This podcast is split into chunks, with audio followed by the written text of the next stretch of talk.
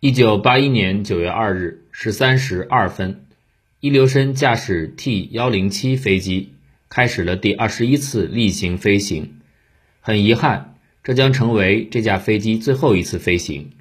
飞机起飞后一小时，飞行员不得不选择跳伞。伊留申顺利完成了弹射跳伞，但飞机坠毁。晚年的伊留申这样回忆当时发生的事故。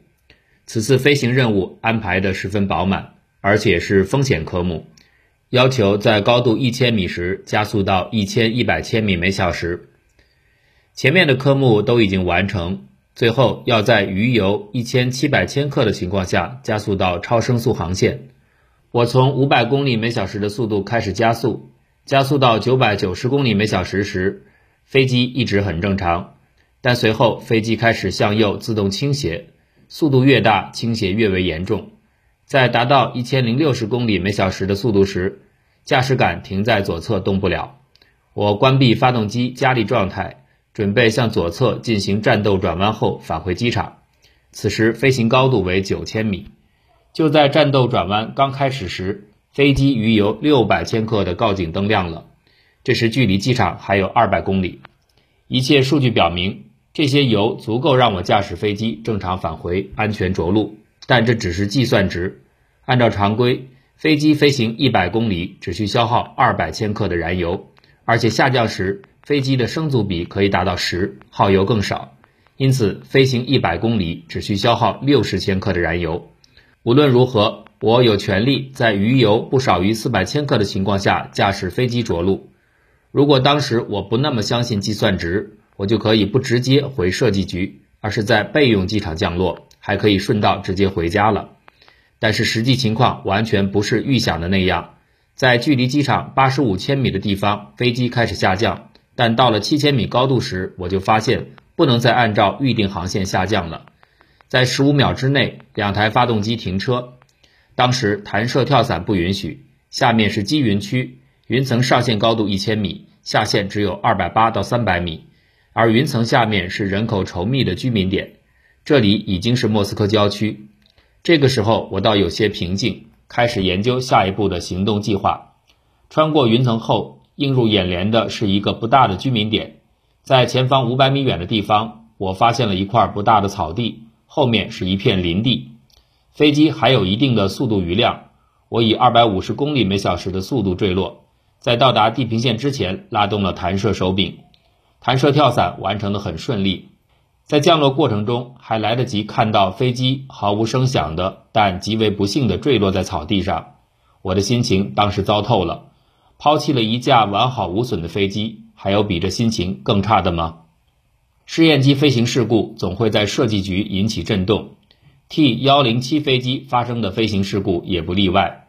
谢天谢地，这次避免了悲剧性结尾的发生，飞行员还活着。但损失了一架试验机，它将影响整个设计局。具体说是苏二七飞机这个项目。这已经是苏二七飞机开始飞行试验后的第二次事故了。就在不到一年前，由于失火损失了另外一架试验机 T 幺零六。九月四日，也就是第二天，航空工业部发来了第四零四号指令，要求成立事故调查委员会。这次飞行事故的原因非常清楚。所有的证据都摆在明面上。九月二十三日，调查委员会起草了报告，详细叙述了飞行事故发生的所有细节。T 幺零七飞机发生事故的原因是由于飞行前准备不充分，导致完成飞行任务后燃油耗尽。具体细节如下：完成此次飞行任务所需的燃油消耗量以及完成任务的最佳形式。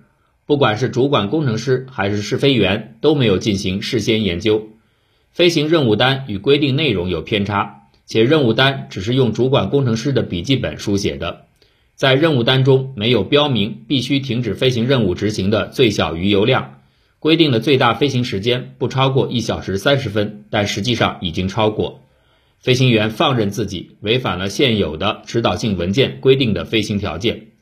在完成飞行试验大纲内容时，曾经发生过着陆余油量很少，只有三百到四百千克的情况，但联合试飞队的领导没有进行详细分析，也没有采取任何预防措施。事故后，科尔钦被解除了型号总设计师职务，降职使用。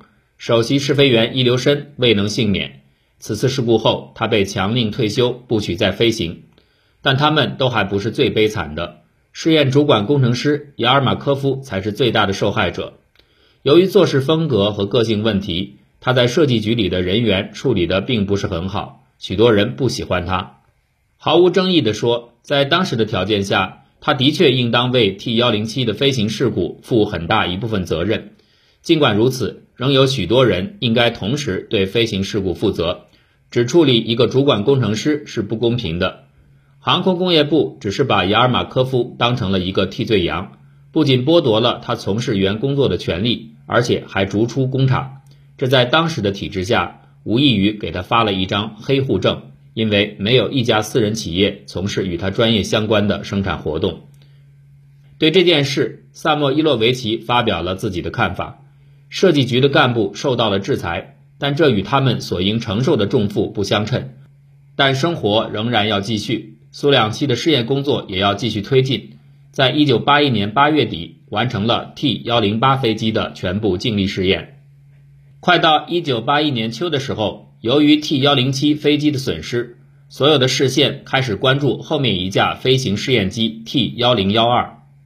快到秋天的时候，飞机试制工作完成，在开始飞行试验之前，T 幺零幺二飞机上还没有来得及安装进气道防护网，因此和 T 幺零七一样，它就临时在进气道的下部安装了一块模拟的防护网。十月二十六日，总装后的 T 幺零幺二飞机完成称重。十月二十九日，机务维修人员把飞机推到试车场，完成第一次开车。由于首席试飞员伊留申被解职，需要重新任命首席试飞员。当时设计局试飞中队共有六名试飞员，新任命的首席试飞员是卡马罗夫。设计局内没有任何人对这项任命产生怀疑。的确，在设计局的所有试飞员中，有年龄更大的、经验更丰富的，但在一九八一年之前，比卡马罗夫更具专业水准的还没有。他毫无疑问是设计局最有发展前途的试飞员。他掌握了设计局各型飞机的驾驶技术，有信心完成最复杂的实验大纲任务。一九八一年十一月二十七日，卡马罗夫驾驶 T 幺零幺二飞机完成首飞。按照大纲要求。T 幺零幺二主要用于确定飞机的气动力特性、结构强度和动力装置参数，同时完成驾驶导航综合设备测试。经过三个起降飞行后，开始逐渐扩大飞行范围。根据试验结果发现，在所研究的范围之内，T 幺零幺二的稳定性与操作性和 T 幺零七没有差别。唯一明显的不同在于，在大表速时。T 幺零幺二飞机的力矩特性没有出现不好的侧歪现象，它的表现与 T 幺零七飞机不同，驾驶杆在滚转方向上的配平偏度只有正一度，而不是原来的九度。总之，没有出现任何特别严重的问题，只是第二次飞行时座舱密封性出了一点小问题，但并不严重。十二月二十三日，时间十二时七分。卡马罗夫驾驶 T 幺零十二飞机进行第八次例行科目飞行试验。起飞后过了二十三分，塔台指挥员与飞机失去联系。按照事先约定，另一试飞员萨多夫尼科夫应当驾驶苏幺五飞机为苏两七伴飞。他当时位于十二千米左右高空，距离 T 幺零幺二飞机只有十五到二十公里的距离。他看到飞机从对面飞过来，但表现似乎不对头。他试图用无线电询问卡马罗夫，但已经没有回音。过了几秒钟，他知道飞机已经解体了，坠落到地面上。萨多夫尼科夫立刻向飞行指挥员报告这一情况。飞行指挥员记录下飞机坠落位置，并马上指示空中警戒的直升机前往搜索。经过四个昼夜的全力寻找，终于在距离飞机坠落地两公里、人迹罕至的密林深处找到了试飞员。当时发现他的身体还与弹射座椅、驾驶舱后座壁连在一起，没有分离开。弹射救生装置的状态分析表明，飞行员没能成功的使用应急弹射救生装置。这次坠机事故对设计局打击异常严重。卡马罗夫是苏霍伊设计局第二代试飞员，尽管年轻，但他在飞行中表现却不俗。虽然在1972年7月有过一次飞行事故。但他没有一蹶不振。当时他驾驶苏幺五飞机进行飞行试验，由于发动机加力燃烧室发生火灾，导致液压系统故障。他在大表速时弹射跳伞，造成身体多处受伤，腿骨骨折、左肩骨折、下颚错位。但是他有着强烈的飞行愿望，渴望继续从事试飞工作。经过两年顽强的恢复训练，一九七四年，他成功通过了飞行医疗鉴定委员会测试，重新回到苏霍伊设计局试飞队伍。他当时飞过苏霍伊研制的几乎所有类型的飞机。一九八一年，正是他作为试飞员的巅峰状态时期。事故发生当天，航空工业部发出五八三号指令，要求调查相关飞行事故。事故委员会用了一个多月的时间，一直在事故发生地点附近搜集飞机碎片，然后交给鉴定委员会。遇到的最大困难是如何确定发生机毁人亡的实际原因。在这一点上，事故鉴定委员会没有形成一致性意见。一九八二年二月三日，所有成员在事故调查报告上签字。在这份文件中是这样描述事故原因的：苏两栖飞机第十二号空中解体是飞行事故发生的原因。飞机在空中发生解体的具体原因不能确定。飞机发生解体的最大可能是座舱盖非活动部位发生破坏，随后是机械力作用导致的供电元件破坏。但这一点并不是所有委员会都同意的结论。十二设计师主任就提出了反对意见。他不认可座舱风挡破坏导致飞机解体。他认为座舱前部挡风玻璃的损坏是座舱支撑框架破坏造成的，但不是飞行事故发生的根本原因。风挡玻璃与舱盖活动部分是与座舱框架结构一起遭到损坏的。从它们的破坏特征来看，座舱分离是从上边开始的。舱盖密封胶带的破坏特点和状况是这样的：胶带依然停留在舱盖活动部分的周边槽内。只是在断口处有中断，舱盖活动部分不受载的后部区域损坏了三对吊环，座舱外部压力造成了变形。飞行员的身体上没有发现破碎的玻璃碎片。为补充说明情况，他还提供了 T 幺零幺二飞机前风挡玻璃破坏的技术分析报告。应当指出，为了查明飞机发生事故的根本原因，设计局投入了许多力量和时间。但即使到了整个调查工作结束之时，也没有成功找出事故的真正原因。参与的人听到过不止一个版本的结论意见，比如说机载雷达的机头整流罩发生破坏，安装在座舱前面的光电雷达模拟器破坏，安装在机头部位的重心配重脱落等等。可以举例来说明其中的一个猜测：在飞行中。T 幺零幺二飞机的前起落架机轮固定在座舱的后壁板上。卡马罗夫曾经听到过前起落架机轮撞到后壁板上发出的金属切削声响，而且这也是航行灯玻璃破裂的原因。科诺霍夫认为，由于当时采取的起落架的特殊收放形式，最终导致了事故的发生。起落架收起后，收放作动筒内依然有压力。安装在所有起落架和舱门上共有八个终端开关，只要其中任何一个发出信号，起落架收放作动筒都会反复启动，将起落架收放到位。这就是机轮与后壁板反复摩擦发出声响的原因。因此，在飞机飞行中，前起落架机轮撞坏了座舱后壁板，而在滑行阶段还处在正常范围内。西蒙诺夫为这个故事画上了最后的一笔。他当时回忆说。T 幺零幺二飞机发生事故后，我去了第二十五室静力实验室。当时那里正停放着一架静力试验机。我很快就搞清楚了，飞机的结构设计有问题。设计人员将后设备舱开出来一个大的长条空间作为起落架舱，但挂上机舱后，导致此处飞机结构承载能力变差。发生飞行事故之前，卡马罗夫在最后一次讲评会上抱怨说。他感觉座舱后的设备舱里有某种怪兽在嚎叫，一直在低声的吼叫，又敲又打。现在终于清楚了，由于座舱后设备舱后壁板上所固定的前起落架机轮跑了，导致飞行事故发生。